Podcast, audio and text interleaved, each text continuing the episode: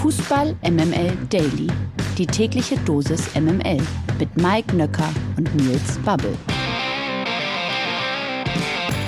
So, dann legen wir mal los nach einem wilden Wochenende. Heute ist Montag, der 17. Oktober. Das hier ist Fußball MML Daily. Und ähm, da Lena auf einer Ayurveda-Farm äh, irgendwo in, ich weiß gar nicht, wo sie ist, auf jeden Fall nicht da ist, ähm, begrüße ich den Mann, der ist quasi der Sechser von Fußball MML Daily, der Mann, auf den man sich verlassen kann, wenn halt einer mal ausfällt. Hier ist Nils Babbel. Guten Morgen. Guten Morgen, Mike, und guten Morgen an Eimer Lena, so wie ich sie jetzt nur noch nenne. Eimer Lena ist nämlich natürlich auf Malle. Äh, wie ah, soll es auch anders sein? Äh, ich glaube Ballermann, woanders sehe ich sie eigentlich gar nicht. Also genau. Ähm, sie schreibt dann weiter an unserem Schlagersong featuring Lukas Vogelsang. Und ich freue mich da total drauf. Und an alle, die hier auf der Suche nach Konstanz sind, äh, sucht euch doch einfach einen anderen Podcast. Wer sucht denn hier Konstanz? Entschuldigung, ja, so das ist Leute immer noch MML. Da verstehe ich die Leute auch nicht. ja, ich, vielleicht haben die MML einfach nicht so richtig verstanden, aber mir ist da bei Twitter was äh, in die Finger gekommen. Ja, naja, aber trotzdem äh, müssen wir jetzt natürlich über das reden, was an diesem unglaublichen Wochenende passiert ist, Mike. Äh, du wirst dich ganz gewiss freuen, aber vorher kommen wir erstmal hierzu. Die Lage der Liga. Genau, VfB Stuttgart gegen den VfL Bochum. Damit äh, ging es ja los. 4 zu 1 im Krisenduell. Stuttgart feiert mit Interimscoach Michael Wimmer seinen ersten Saisonsieg gegen das Schlusslicht aus Bochum. Eine Gala der Effizienz, so hat es der Kicker genannt. Stuttgart verlässt damit die Abstiegsränge, überholt sogar Hertha und Schalke. Und trotzdem könnte VfB-Trainer Jes Torup werden, also nicht Michael Wimmer, der ja quasi den ersten Sieg geholt hat, sondern der wird gehandelt. Er ist äh, seit seinem Aus beim FC Kopenhagen im vergangenen Monat nach rund zweijähriger Amtszeit vereinslos und wird eben mit dem VfB Stuttgart in Verbindung gebracht. Und dann stellt sich ja immer die Frage, sollte man nicht Michael Wimmer eine Chance geben? Ich meine, immerhin hat er den ersten Erfolg geholt.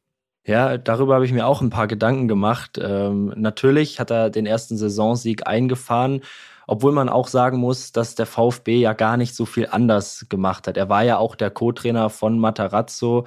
Er folgt also auch ungefähr seiner Identität und das hat man auch durchaus gesehen. Also die Handschrift von Matarazzo war natürlich auch in Spiel 1 ohne ihn klar erkennbar. Stuttgart hatte dann eben das äh, nötige Spielglück, das sie ganz, ganz lange nicht hatten. Am Ende dann auch ein, wie ich finde, äh, deutlicher und auch verdienter Heimsieg und der erste Saisonsieg für den VfB. Michael Wimmers Anteil daran sollte man aber, glaube ich, jetzt nicht überbewerten. Er hat die Woche offenbar gut genutzt. Ob er jetzt aber grundsätzlich der Mann für die VfB-Zukunft ist, äh, das stelle ich mal in Frage. Man kann auf der anderen Seite aber natürlich auch anhand des Beispiels Hansi Flick sehen, der ja damals beim FC Bayern interimsweise übernommen hat, dass es durchaus funktionieren kann. Flick gewann ja in derselben Saison, in der er als Co-Trainer unter Nico Kovac begann, noch das Triple. Und vielleicht ist ja Michael Wimmer der kleine Flick des VfB Stuttgart. Wer weiß das schon. War es nicht sogar ein Wort, das ich vorher noch nie gehört habe und auch danach wieder nie wieder hören werde? War es nicht sogar das Sechstuppel? Oder so ähnlich? es war das Sechstupel sogar, das stimmt, ja. Wenn man alle Wettbewerbe da zusammenrechnet, waren es sechs Titel, also die erfolgreichste Saison des FC Bayern äh, aller Zeiten, ja. Wir müssen mal über den FC Schalke 04 reden, denn auch dort ist die Trainerpersonalie die wohl spannendste. Für den FC Schalke wird die Lage ja immer düsterer. Die Königsblauen sind nach der vierten Niederlage in Serie jetzt Tabellenvorletzter. Frank Kramer, der Coach, darf allerdings weiter trainieren und er bekommt wohl noch eine letzte Chance gegen Hoffenheim, schon wieder Hoffenheim im Pokal. Ähm, für die Hoffenheimer hingegen läuft es ja echt richtig gut. Die sind jetzt Fünfter, sind echt gut drauf, auch nach der Niederlage gegen Werder in der vergangenen Woche jetzt stabil zurückgekommen gegen Schalke. Wie viel das wert ist, zeigt Bayer Leverkusen. Dazu kommen wir gleich. Mike, ist es für dich denn nachvollziehbar, dass Schalke jetzt weiter an Kramer festhält? Jein oder auch äh, sowohl als auch. Ich glaube, da gibt es ähm, unterschiedliche Sicht- und Betrachtungsweisen. Zum einen hatte man sich ja sehr viel ähm, versprochen, als man Kramer eben als äh, Trainer geholt hat und eben einen neuen Impuls haben wollte, als man in die neue Saison gestartet ist. Man wusste aber bereits zu Beginn, dass man in dieser Saison auf jeden Fall gegen den Abstieg spielen wird. Und da wir erst ein Drittel oder fast ein Drittel der äh, Saison hinter uns haben, würde ich sagen, es ist jetzt noch nicht irgendwas passiert, was man möglicherweise auf Schalke nicht einkalkuliert hat. So, das ist Punkt eins. Punkt zwei ist, wenn man ähm, den Trainer loswerden möchte, wenn man den Trainer wechseln möchte, äh, dann ist sicherlich äh, das jetzt zu machen ein extrem schlechter Zeitpunkt, weil man es dann in der Tat erst nach dem vermeintlich dann zu verloren gehendes oder verloren gegangenes also in der Zukunft verloren. Also sie werden das Spiel gegen Hoffenheim eigentlich verlieren. Das wollte ich damit sagen. Die Wahrscheinlichkeit ist relativ groß. So, und wenn du jetzt schon einen Trainer hast, dann möchtest du den möglicherweise nicht mit einer Niederlage im DFB-Pokal in äh, die neue Saison beziehungsweise in seine neue Aufgabe äh, reinholen. Und deswegen gibt es zwei Möglichkeiten. Entweder man hat das alles einkalkuliert und glaubt an Kramer, da bin ich mir nicht so sicher, oder man ähm, holt den neuen Trainer erst, nachdem man gegen Hoffenheim im DFB-Pokal verloren hat. Vielleicht, um deine ganzen Futur 2 Pläne jetzt kaputt zu machen, gewinnt Schalke aber auch einfach im Pokal und die Diskussionen haben zumindest für drei bis vier Tage ein Ende. Auch da dürfen wir gespannt sein. Die Diskussion, ich, äh, haben wir heute nur Trainer? Haben wir heute nur Trainerthemen? Denn natürlich ist auch äh, das Thema Trainerwechsel bei Bayer Leverkusen eines und man zeigt, es ist nicht immer sofort eine Sofortlösung, denn äh, Bayer Leverkusen schwächelt weiter. Nach dem Erfolg gegen Schalke gab es in Frankfurt eine mächtige Klatsche und zwar 1 zu 5 und damit rutschte Leverkusen sogar auf den 16. Tabellenplatz ab. Für Frankfurt war es der fünfte Saisonsieg. Die Eintracht steht auf einem guten fünften Platz. Also da ist äh, alles Friede, Freude, Eierkuchen, würde ich mal sagen. Aber die große Frage ist, hast du eine Idee, wie die Werkself aus diesem Loch rauskommt? Also diese Option Trainerwechsel haben sie schon gezogen. Daran liegt es jetzt erst einmal nicht. Andrich hat nach dem Spiel ja auch gesagt, nur weil der Trainer an der Seitenlinie jetzt ein anderer ist, heißt es ja nicht, dass wir auch elf andere Spieler auf dem Feld haben. Also am Ende ist es ein Spieler und kein Trainerproblem. Ich glaube, das hat Lena in diesem Podcast hier auch das ein oder andere Mal schon so analysiert.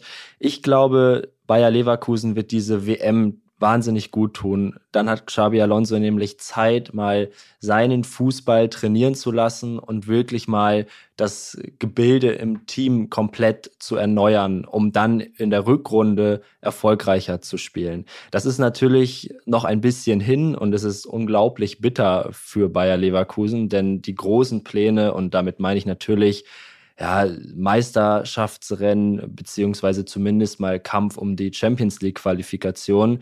Äh, die können sie sich jetzt abschminken. Jetzt geht's lediglich erst einmal um den Klassenerhalt und dann darum, die Saison in der Rückrunde noch ein bisschen zu retten, um dann vielleicht in der darauffolgenden Saison wieder angreifen zu können mit Xabi Alonso und seinem Fußball. Jetzt eine kurzfristige Lösung zu finden, halte ich für sehr kompliziert. Man sieht, es läuft einfach nicht. Es läuft sehr viel gegen Bayer Leverkusen. Und dann spielt der Fußball nun mal eben so, dass man dann doch recht deutlich mit 1 zu 5 gegen Eintracht Frankfurt verliert, obwohl es das Spiel lange Zeit ja gar nicht so hergegeben hat. In der Tat. Also ich glaube, ein Monat ist es ja noch äh, und dann geht es in eine lange Pause und auf die freut man sich in Leverkusen, glaube ich, besonders doll. Ich bin mal gespannt, ob man sich in Dortmund auf die auch freut äh, oder in Berlin. In Berlin ist man ja gerade so richtig schön äh, in, im, im Trab, im, also in Ostberlin, also bei Union Berlin, muss man dazu sagen. Die haben nämlich äh, jetzt sieben Punkte vor dem BVB, bleiben Tabellenführer und besiegen Borussia Dortmund mit 2 zu 0. Haberer erzielt einen Doppelpack für die Köpenicker und nutzt besonders einen Patzer von Gregor Kobel aus, der vor dem 1 zu 0 ausrutschte, wie übrigens relativ viele Spieler am gestrigen Tag. Also allein in der Allianz Arena wusste man teilweise nicht, ist das noch Fußball oder äh, schon Schlittschuhlaufen. Auf jeden Fall rutschten viele aus, so eben auch Kobel. Das war sehr unglücklich und darauf folgte das 1 zu 0. Und äh, naja, der BVB blieb enttäuschend, vor allem in Halbzeit 1 und äh, eine Viertelstunde vor Schluss wurden sie dann deutlich gefährlicher als äh, viel, viel offensives Spielermaterial, wie das äh, so unschön heißt, eingewechselt worden ist. Dortmund ist äh, jetzt nur noch Achter seit drei Ligaspielen in Folge ohne Sieg. Ich bin mir nicht sicher. Hier auf dem Zettel steht, äh, war mehr drin für den BVB oder Fragezeichen. Ich weiß das gar nicht so genau, weil ich wüsste nicht wie du hast einen Punkt damit, dass Union einfach einen Lauf hat und Union dann solche Spiele eben auch gewinnt und Union auch das Spielglück hat und Gregor Kobel als letzter Mann dann ausrutscht und das passiert dann, wenn man an der Tabellenspitze steht. Ich hau jetzt mal eine kühne These raus und möchte einmal sagen, dass das 2 zu 2 Unentschieden von Borussia Dortmund vergangene Woche gegen die Bayern das Schlimmste war, das ihnen hätte passieren können. Denn nach diesem 2 zu 2 hatte man im Umfeld von Dortmund wieder einmal das Gefühl, jetzt sind wir wieder dran. Wir sind wieder wer. Wir haben gegen die Bayern nicht verloren. Wir haben gut mitgespielt. Rund um dieses Spiel waren aber eigentlich nur Partien, die nicht sonderlich gut liefen. Darunter auch die Champions League Partie unter der Woche. Jetzt wieder die erste Halbzeit gegen Union, die aus meiner Sicht wirklich enttäuschend war. Und dieses Gefühl, das sich aber seit diesem 2 zu 2 entwickelt hat, war ein ganz anderes. Das passt aber überhaupt nicht zur Leistung von Borussia Dortmund. Äh, jetzt ist man auf Platz 8. Natürlich, das hat noch nicht so viel Aussagekraft und es ist auch noch sehr, sehr viel äh, aufgrund des Torverhältnisses so, dass man eben hinter Köln und Gladbach beispielsweise steht. Das kann man sicher noch alles retten. Trotzdem ist es, und das muss man jetzt nach zehn Spielen in dieser Bundesliga-Saison sagen, eine super enttäuschende Saison von Borussia Dortmund. Und das äh, macht mich als Fußballfan natürlich ein bisschen traurig, denn gerade in diesem Jahr scheint es ja, als gäbe es oder hätte es zumindest die ein oder andere Chance für den BVB gegeben. Deswegen wurde an der alten Försterei ja gestern auch schon Deutscher Meister wird nur der FCU gesungen. Also ungewöhnliche Töne, aber Ehre wem Ehre gebührt. Tabellenführer ist und bleibt jetzt, glaube ich, zum dritten oder vierten Mal in Folge Union Berlin. Ja, und Union-Jäger Nummer 1 ist seit gestern Abend nicht mehr der SC Freiburg, sondern völlig überraschend der FC Bayern München, die den SC zerlegt haben. Man muss es leider in dieser Deutlichkeit sagen. Die Freiburger waren nahezu chancenlos bei der 0 zu 5 Niederlage in der Allianz Arena. Freiburg verlor jetzt erstmals nach elf unbesiegten Spielen. Bayern jetzt Zweiter, vier Punkte hinter Union Berlin. Und Mike, ich weiß nicht, wie es dir geht, aber ich habe jetzt so langsam aber sicher das Gefühl, dass die Bayern um ihre problematische Situation wissen und ich habe daher leider auch das Gefühl, dass das kein gutes Zeichen für die Liga ist. So kann man sagen. Als allererstes muss man mal sagen, äh, der Neuner ist zurück beim FC Bayern München. Äh, das ist sicherlich überraschend gewesen am Anfang. Erik Schuppomoting hat quasi den Robert Lewandowski gespielt und hat ein Riesenspiel auf den Rasen äh, gezaubert, weil er nämlich an zwei Treffern direkt beteiligt gewesen ist. Ich hatte sogar gedacht an drei Treffern, aber ähm, das erste Tor von Serge Gnabry war meiner Meinung nach auch nach Vorlage von Schuppomoting. Steht hier jetzt nicht so, aber das 2 zu 0 hat er dann selber gemacht und das 3 zu 0 nochmal selber vorbereitet. Also der ist quasi eingeschlagen und hat die Neuner-Diskussion äh, kurz mal beendet. Ich glaube, das sehen wir jetzt äh, beim FC Bayern öfter, ähm, dass es wieder den klassischen Neuner gibt. Ähm, und dann möchte ich sagen, ist das, glaube ich, so zumindest vom Spielverlauf her ist der FC Bayern einfach das Gegenteil von Borussia Dortmund. Denn was man auch gesehen hat, war natürlich ein tiefstehender Gegner, ähm, so wie auch Borussia Dortmund natürlich anlaufen musste gegen sehr engmaschig agierende und auch sehr körperlich agierende äh, Unioner. Das passierte phasenweise eben beim SC Freiburg auch. Aber der FC Bayern ist halt immer dominant, der ist halt immer hat er immer das Gefühl, irgendwas mit dem Ball machen zu können, was überraschend ist, irgendwas äh, auch entgegensetzen zu können, egal ob du mit Fünferkette oder 4-5-1 oder wie weit du dich zurückziehst. Äh, äh, er ist immer schneller, er ist immer gedankenschneller, er ist immer schneller mit einer Idee äh, und dementsprechend dann natürlich auch ähm, mit äh, den Jungs da vorne auch noch brandgefährlich, ohne Frage. Ähm, Sané ein Riesentor geschossen, also insgesamt in der Tat, ähm, es ist ein nicht so gutes Zeichen für die Liga, dass der FC Bayern wieder in Fahrt kommt. Ähm, sie haben ja mehrfach am Wochenende gesagt, dass sie äh, da oben wieder hinwollen und das haben sie sehr, sehr deutlich gemacht, ähm, dass das ihr Anspruch ist. Und so spielen sie auch wieder. Insofern alles, was ähm, mal so zwischenzeitlich ähm, ja nicht so geklappt hat beim FC Bayern, man hat das Gefühl, es ist alles vorbei. Sie haben sich da wieder rausgezogen, sie haben sich zusammengerissen, sie haben eine neue Spielidee gefunden und sie fühlen sich wahnsinnig wohl wieder auf dem Platz.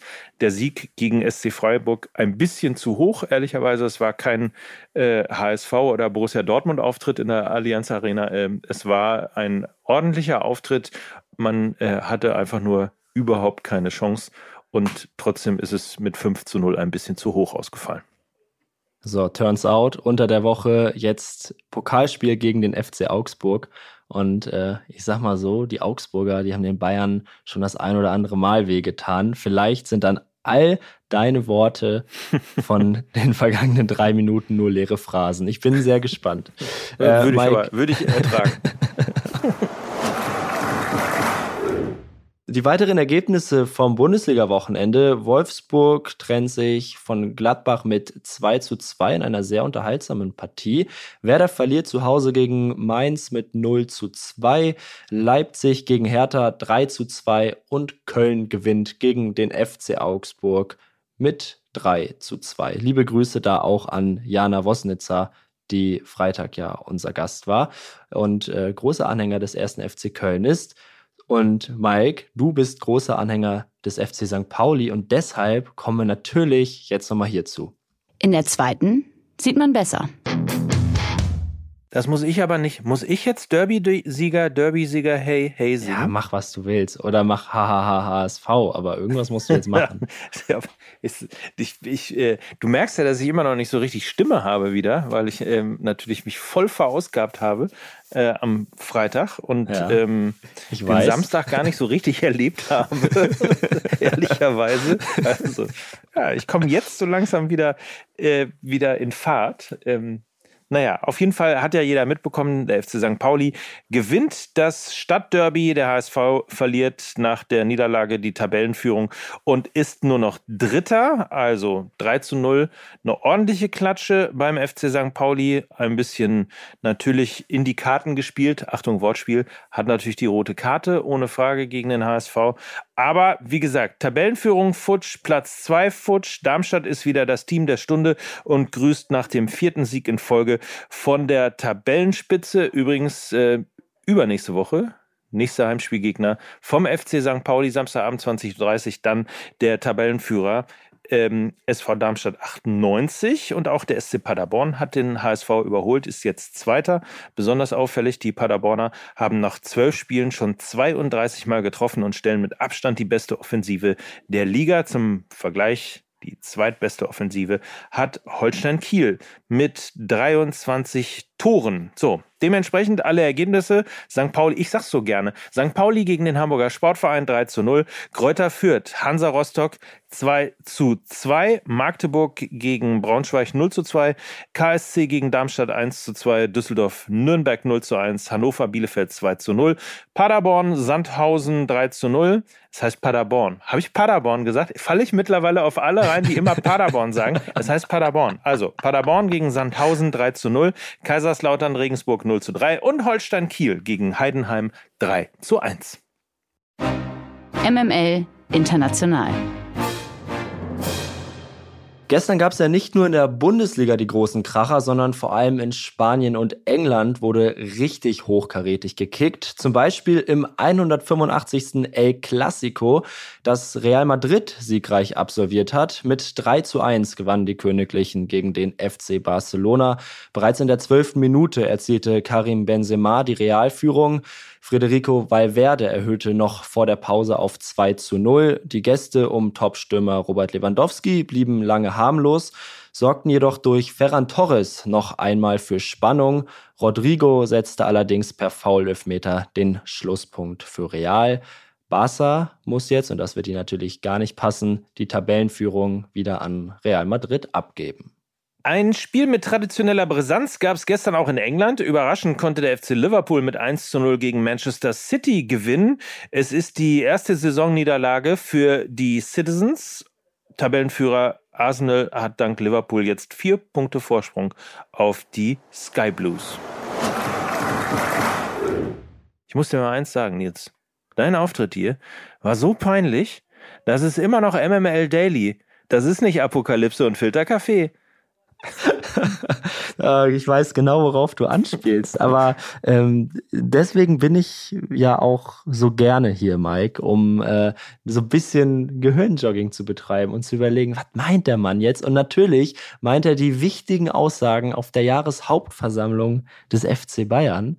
Uli Hoeneß, der auf einmal von Amnesty International redete, gesagt hat, dass der FC Bayern auch immer noch ein Fußballclub ist und eben nicht Amnesty.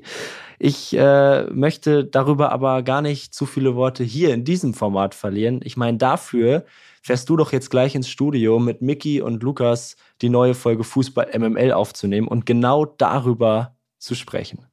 So ist es. Äh, also wir bereiten uns vor, wir machen uns Gedanken, wir überlegen uns, was können wir eigentlich machen oder besser gesagt, was äh, kann der FC Bayern machen oder noch besser gesagt, wohin mit Opa?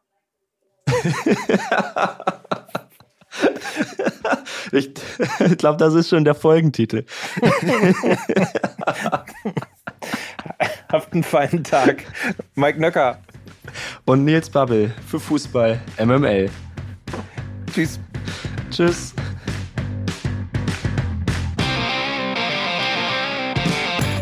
Dieser Podcast wird produziert von Podstars bei OMR.